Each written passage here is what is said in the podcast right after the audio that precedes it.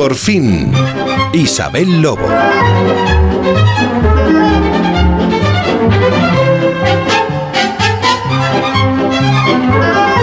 ¿Qué tal vamos de fuerza de voluntad eh, hasta hora del sábado? ¿Vosotros tenéis mucha, poca? Depende para qué. Ah. Sí, yo, Pa- yo, para el gym mucha. yo, yo he evitado eh, comerme una golosina, porque tenía unas ganas enormes, pero yo ya- para eso no ¿Has tengo evitado? voluntad. No tienes Es que- voluntad, te no, la no, no, no. comes. Sí, Yo sí, si sí. estuviese en el corredor de la muerte, mi última comida serían gominolas. Es que estoy convencido. Pero qué loco, las gominolas son veneno, no es por nada. Por- Eso no sé cómo se llama, pero vamos a ir poniendo nombres aquí a las cosas. Eh, por todos los oyentes de Onda Cero y por mí misma, eh, yo me he desayunado por todos vosotros todo lo que he pillado. O sea, yo me he comido un libro que se llama Tu cerebro tiene hambre, eh, de ahí viene. Sí, y yo eh, me he desayunado todo esta mañana. Me he desayunado una de acelgas, un puñadito que me quedaba. Me he muy desayunado unas nueces, me he desayunado frutos rojos, alguno estaba un poco más oscuro que el otro, pero da igual. Eh, un plátano, eh, plátano. un trozo de manzana que nos quedaba de alguna tarta que había hecho el vasco que lo puede todo y pues alguna cosa más, ¿eh? Ligerito. Eh, y la leche y el café y luego, bueno, yo lo he ido, lo he ido Un buen haciendo, desayuno, sí, un exacto, desayuno he ido, he ido fuerte, he ido fuerte, porque claro, uno se, se viene hasta ahora a la radio y viene a hablar de por qué comemos lo que comemos y en qué momento lo comemos. ¿eh? Y esa pregunta que yo he hecho que es bastante larga, pues Boticaria García, Marian García se la hace una y otra vez, ¿eh? la, la pica, pica, pica, pica, pica, es como si estuviera en una, en una cocina y te lo hace fácil, ¿eh? te lo hace divertido y os digo de verdad que es que eh, no hay página que pases sin que, sin que te hagas tú tus propias preguntas. ¿eh? Además es que eh, tenemos datos muy interesantes, interesantes y, y preocupantes, hoy hay que, hay que prestar atención, hay muchos desafíos, pero según la Organización Mundial de la Salud, desde 1975, lo sabemos, porque cada semana en las noticias lo, lo recordamos, ¿no? Eh, la obesidad se ha triplicado en el mundo. ¿m? Y además eh, nuestros diferentes tipos de hambre se han ido sofisticando. Ya no solamente hablamos del hambre, hambre, este que tengo yo también ahora, aunque me he zampado todo esto que digo, a primera hora a las 5 de la mañana, sino que hablamos de hambre, por ejemplo, el hambre por aburrimiento. Oye, que estás haciendo lo que sea y esas expediciones a la nevera no son casualidad. Es que tu cerebro te está diciendo algo y tú tienes que hablar más con tu cerebro. Por eso, Boticaria García, doctora en farmacia, nutricionista, divulgadora científica y autora de Tu cerebro tiene hambre. Querida Marian, bienvenida. ¿Cómo estás? Buenos días, muchísimas gracias Isabel, qué ilusión estar aquí. De verdad que sí, de verdad que sí, porque... También vas vestida de mm, rosa, veo, ¿no? Tienes un Hombre, poco de rosa en llevo aquí además mis Sí. Emojis de las incretinas, que son las Ah. hormonas que te sacian. Claro, y, pero lo que estaba refiriendo ahora Isabel tan divinamente en esta presentación es un poco la ansiedad, ¿no? Eso es lo que ella dice cuando A estás aburrido que empiezas a viajar a la nevera. A eso vamos. Eso es ansiedad, ¿no? Bueno, realmente puedes tener aburrimiento o Mm. puedes tener ansiedad y estrés. Y lo que pasa cuando estás estresado es que en tus, en tu sangre se libera el cortisol por Mm. tus venas, corre a chorros. Y ese cortisol lo que hace es muchísimas cosas, entre ellas que te baja los niveles de la dopamina. Y la dopamina... La dopamina realmente es como, yo la, yo la represento como el emoji ese de las estrellitas, Mm. ese de, del deseo, lo imaginamos, El ¿no? Con las estrellitas. Bueno, el- la anticipación del placer. Ahí se me ponen los ojitos contentos porque sé que voy a recibir algo que Pero- me gusta. Pero eso es cuando te enamoras o cuando vas mucho al gimnasio. como También. Nacho, Puede ¿no? ser. Pues el estrés, exactamente, pero el estrés te lo baja. Anda. Y como te lo baja y no tienes, Enemigo el estrés. ¿tú qué quieres? Pues tienes que ir a buscarlo en esto, en bollitos, en cositas. Dale, dale, dale un bollito, dale un bollito a Boris, que además de en este programa bollito. se, suelte- se suelta y se salta todas las, son, son como de todas las normas. ¿no? Sí, sí, sí, es como un squeezy de esos. Pero, pero me encanta cómo llevas esta cantidad toma, de para ti, para ti. No, yo no puedo Y a Nacho, esto, y a Nacho. ¿qué le damos? Porque ese es un tipo de hambre, eh, boticaria. Vamos Una a establecer porque- los tipos de hambre que existen. Tenemos el hambre emocional, que es el hambre de Boris. O sea, Boris, si está con ansiedad, si está estresado, ese cortisol va a ser el protagonista, pero luego tenemos otro protagonista que puede ser ese hambre ambiental, que es el que yo llamo culo veo, culo quiero. Ah, O sea, está Nacho y de repente Ese también dice... lo tengo yo, ¿sabes? Me ha pasado mucho. Me, me he ido quitando de eso. Eso pero- ocurre, se van sumando Sí, los hambres, Sí, se van sí, sí. sumando. Nacho a lo mejor te está viendo a ti comerte ese bollito y dice, uy, yo también quiero. Sí, yo yo, también yo soy de quiero". esos además. ¿eh? Yo como veo a alguien comer algo dulce, ahí voy. Claro, y entonces la dopamina va, pero luego puede haber otro hambre más. Claro, tú has hablado de acelgas, de mm, tú tienes el colon contento y lleno de alegría. sí, esta hoy, mañana. hoy sí, hoy sí, la operación eh, después va a ser buena, ¿eh? Pero lo normal es que la gente desayune dulce y entonces tienes el hambre Dragon Khan. El hambre Dragon Khan es el de la montaña rusa. Desayuno azúcar, hay un pico de glucosa, un pico de insulina y luego cae. Y cuando cae, ¿tu cuerpo qué hace? Quiere volver al equilibrio. más, Quiere más, quiere más, más. Claro, claro, es quiere más adicción. Sí, dopamina, sí. eso es lo que le pasa. Ya, Y ya. entonces quiere más azúcar. Y hay estudios, que esto es serio, ¿eh? el hambre Dragon Khan es, hay un estudio que dice que la gente que desayuna dulce, muy dulce, puede comer hasta 300 kilocalorías más al día porque entra en ese Dragon Khan, Ya. que esos son 9 kilos al año, Boris. Hombre, qué horror. Entonces, ¿cómo se kilos ma- al año. mantiene la dopamina dominada? Ahí- ¿Cómo dominas la dopamina? Pues buscando fuentes que sean saludables de dopamina. ¿Dónde está esa fuente? Pues si yo estoy con Isabel hablando, digo, mira, yo quiero ir a la nevera, le voy a mandar un, un WhatsApp a Isabel, que llevo tiempo sin hablar con ella, y ella me contesta, eso me da dopamina buena. O si aprendo algo, ay, mira, este artículo que me mandó Boris que no lo he leído, lo tengo pendiente, lo voy a leer. Cantar, tocar un instrumento, el sol. ¿En serio? Hombre. cantar, y- o sea, Cantar, hay sacarte de estudios- sí, o sea, sacarte de ti mismo, ¿no? Esto es, como, esto es como cuando tu niño llora y dices, ¿qué hago yo con mi niño cuando llora? Le cambias el ritmo, ¿no? Lo coges Sí, en brazos sí. y dices, que mire por la ventana, que haga otra cosa. Pues tú lo cambias a otra cosa que sea positiva, que puede ser cantar y hay estudios que dicen que la gente que canta y en coros además genera dopamina. O sea, porque vas juntando las personas y luego también la meditación también y por supuesto el ejercicio físico también genera dopamina. Pero claro, tú te quieres comer una vaca y te digo que hagas sentadillas y me mandas a la porra. Pero bueno, podemos empezar por mandarle un WhatsApp a Isabel y ya vamos. ya- Ya, ya, ya, pero esto que dice eh, culturalmente cosas. no está, no está tan aceptado, ¿no? Está, está muy bien eh, dicho esto de, ay, mira, me bajo, me voy a tomar un cafelito, o mira, voy a ver si me entretengo un poquito con algo aquí entre los dos dedos y tal. Eso es. Pero el decir, mira, me ausento un momentito, que voy a hacer unas sentadillas o me voy a hacer Fatal. unas flexiones. Eso fatal. Porque la gente no lo ve bien. O sea, No. ¿dónde te pones? Aquí en el pasillo, por ejemplo, de Onda Cero. Dice, pues un Y momentito. creen que estás loco. Bueno, hay un truquito, Claro, para, hay un eso. truquito para eso. Antes de que salgamos del armario, de las sentadillas, que hay que salir del armario de las sentadillas, podemos irnos a las escaleras de otro ya. y subir, sí, pero podemos subir y bajar escaleras, que es otro armario. Yo no, pues yo jamás he estado en un armario. El armario Nunca. es para la ropa. Es, un- es un consejo que podrías poner en tu Pero subir y bajar escaleras, Sí. así lo podemos hacer disimuladamente. Otro ¿no? armario. Sí. Este no me gusta mucho porque creo que no hay que esconderse, pero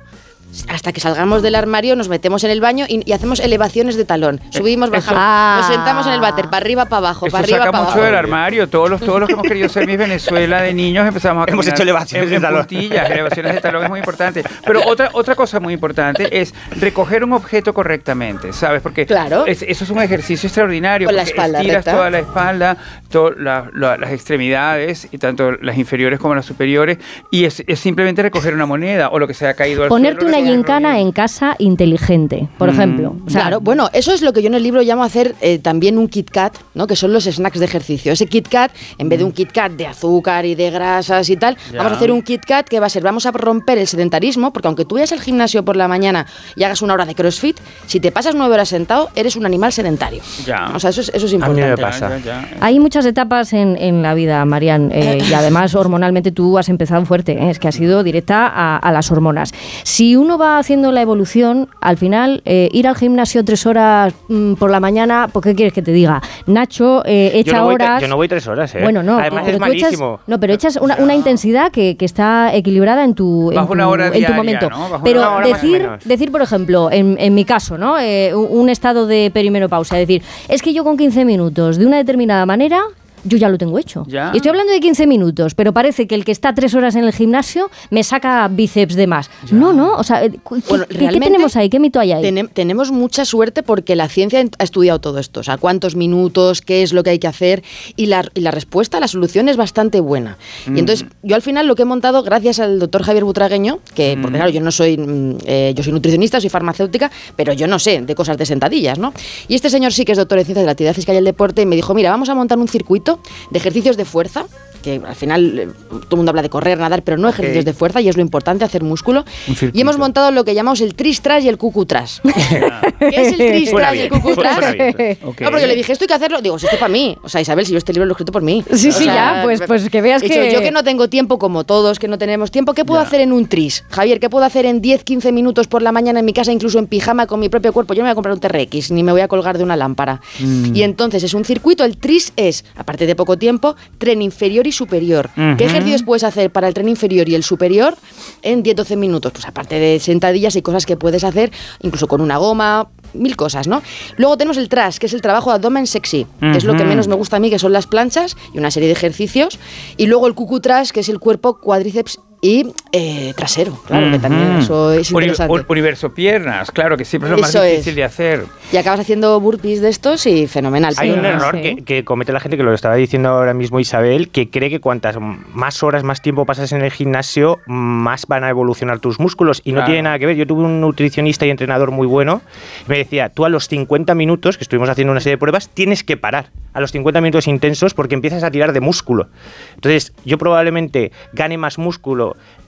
en 50 minutos bien hechos que en dos horas. Bueno, y eso tú, y cada caso es individual y al final si hablamos de parar, o sea, ¿cuándo van a tener que parar, boticaria, las dietas milagro, las dietas de, no sé, eh, todo tipo de dietas que no se corresponden con nada saludable, ¿no? Porque mira, esta, es tu, esta es tu gran batalla. Eh, me he mojado eh, con el semáforo de las dietas, que mira, me pinta todo. has traído un semáforo, es un semáforo real. Es un semáforo, sí, además tiene un palito y todo. Esto es un juguete de mis hijos, pero yo se los robo todo para, para hacer divulgación. Eso- ellos que se dejan también. Claro, entonces, ¿qué hacemos en el rojo? A ver, esto es mojarse porque Bien, en el bien, fondo, bien. claro, nos pueden quemar en la hoguera, pero es muy importante porque Ajá. en el rojo, en el disco rojo, están las dietas que si las haces es perjudicial. No Ya. es que no las hagas porque no hacen efecto, no es que puede ser malo. ¿Cuáles? Pues las dietas súper restrictivas. Al final es un poco lo que tú estabas comentando, es una agresión para el cuerpo. Si tú a tu cuerpo le restringes mucho las calorías, ¿qué va a hacer? También va a tirar de músculo, ¿no? Si la dieta es muy agresiva, a lo mejor hay estudios de una dieta que se han perdido 18 kilos y han perdido 7 de masa muscular. Eso no es positivo.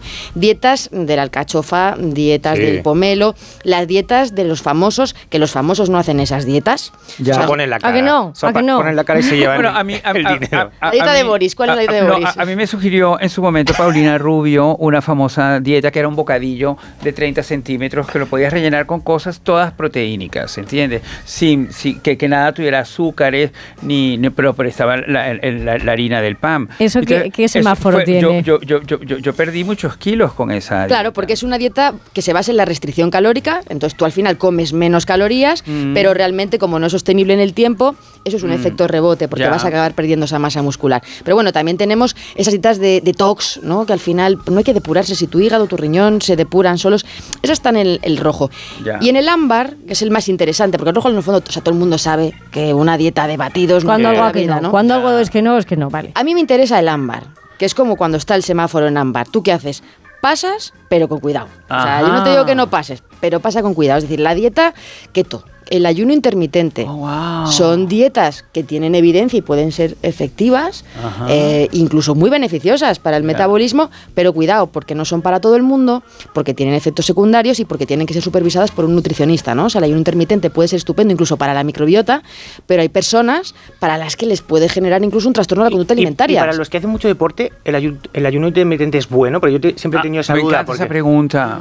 Pero hacemos mucho deporte, ¿eh, Nacho? Realmente. Yo sí. Ah. 50 minutos, ya lo ha dicho, él ha hecho Ya lo ha 50. dicho. Una hora Yo, yo, yo, nado, yo nado una hora dos veces por semana. Eso está Y- fenomenal. Y, y entreno con mi entrenador ¿Es- Alfredo. ¿Es bueno el ayuno para hacer luego mucho deporte? Pues depende de las personas, no hay una respuesta absoluta, eso también se ha estudiado. Hay gente que puede entrenar en ayunas y hay gente que se puede atizar todo lo que ha dicho Isabel antes y luego ponerse a correr.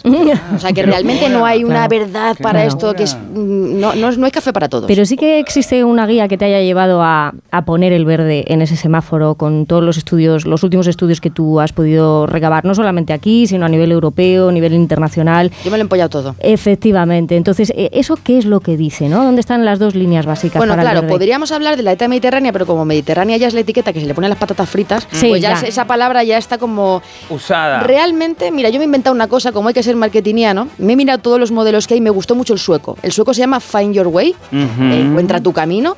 Es ellos tienen como la llave Allen, de, como, los, como los de Ikea, ¿no? De qué, tenemos que hacer. Ellos te dicen que hay cuatro pilares, ¿no? Yo, yo los he adaptado a los pilares de la dieta, los he llamado así, pero a la, a la española. O sea, es como un modelo sueco con sabor mediterráneo. ¿Y en qué consiste? Porque los suecos comen cosas de Suecia y yo lo que digo que lo que más hay que comer es que hay que comer más, que hay que comer menos, que hay que cambiar, ¿no?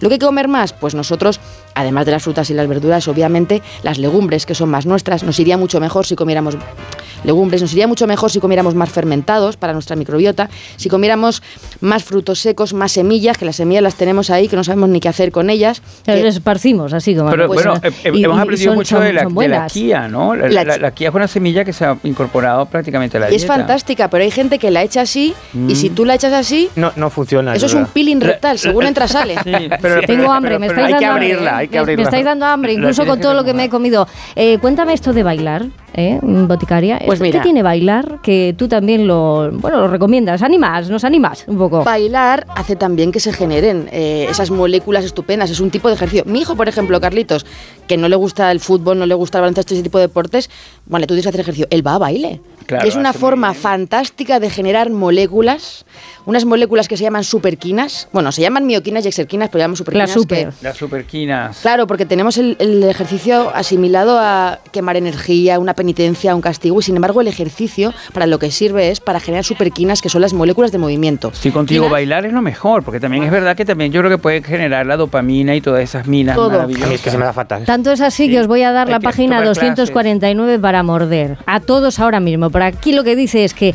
si escuchas a tu cuerpo, que esto es a lo que nos ayuda a Boticaria García en este libro Tu cerebro tiene hambre, lo que hace es que tu cuerpo sonará por dentro a Tchaikovsky. Como yo me quedé obsesionada con esta página, os la, os la estoy pasando, ¿eh? Claro. Nacho y Boris, eh, he de decirte una cosa, eh, Marian. Querida amiga, es muy difícil sorprenderte siempre. ¿eh? Es muy difícil siempre desde Bueno, hace... no, yo le sorprendería, perdona Sí, que sí, sí, interrumpa. Viviana Fernández, Yo- buenos días. Buenos días. días. Sí, sí, sí, Yo sí. rompo todos los cánones de todo lo que ha dicho ella.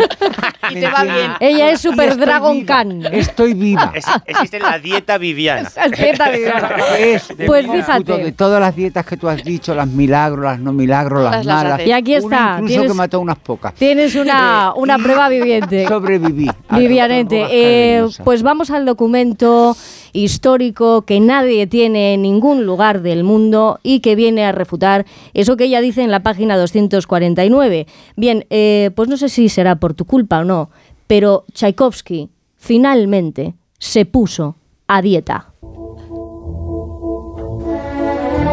Nos encontramos en 1876, en San Petersburgo, la capital cultural del Imperio ruso. En un restaurante cerca del Teatro Bolshoi, Piotr Ilich Tchaikovsky decide hacer un parón para comer, mientras termina de componer la música del ballet El lago de los cisnes.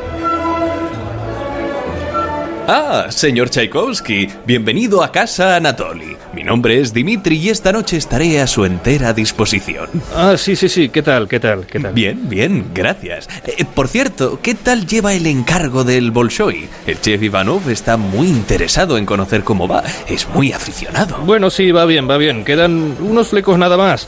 La inspiración me tiene que pillar trabajando, ya sabe. Y yo suelo trabajar mejor con el estómago lleno. Ah, por supuesto. A ver, cuénteme qué tiene, por favor.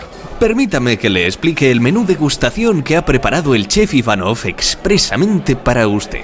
Comenzaremos con el bosque oscuro, un entrante de brócoli al carbón con una reducción de extracto de arándanos emulsionados con pacharán. Mm, ¿Pacharán? Pe- ¿Pero qué me está contando usted? Le acompaña también el siguiente entrante, variedades del cumpleaños de Uy, Siegfried. pero pe- pe- pues eso no suena muy sanote, la verdad. Un plato de nueces rellenas de surimi acompañadas de unas esferificaciones de acelgas con pica pica. Pe- pe- ¿Pero qué es eso del pica pica? Una explosión de sabor para su gusto. Está inspirado en los gustos que tiene el propio Bosque príncipe. oscuro. Variedades del cumpleaños de Sigfrido. Voy a necesitar ya una pluma y tinta. Claro, aquí tiene. Eh, Seguimos con el primer plato. Uno de mis favoritos personalmente. Ante usted, Noche iluminada por la luna. Como ve, el nombre lo explica todo. Oiga, pero si este plato está vacío. Oh, no, señor Tchaikovsky, se trata de un perfecto reflejo lunar durante una noche de cielo totalmente despejado en el fondo de su propio plato. Un plato vacío, sí, pero ¿no le parece mágico? Mágico. Menos mal que... Ya decía yo que... Ah, ah, claro. Espere, espere un momento, que ahora empieza a encajar todo. Claro, claro. Tan, tan, tan, tan, tan, tan, tan, tan, tan, tan, tan, tan. No lo oye. No lo oye usted igual que yo. Sí, sí, claro. Y ahora, señor Tchaikovsky, vamos con el plato estrella, el orgullo del chef, Ajá. el trampantojo, ganso oscuro a la Un momento, plancha. un momento, ¿cómo ha dicho? Se trata de un ganso cocinado a la plancha a baja temperatura durante tres días, acompañado de una salsa de queso cheddar y hummus de Claro. Piotr. Ya casi lo tienes, es el cisne negro. Es el cisne negro. Y para finalizar, el postre. Muerte por chocolate blanco en la orilla del lago. Por favor, metre, necesito más servilletas para escribir más. ¿O no? Mire, mejor, tráigame otro mantel, sí. Esto lo tengo que anotar. Pero señor Tchaikovsky, ¿no prefiere papel para hacer No, esto? no, no, no, no, no, no puedo perder más el tiempo.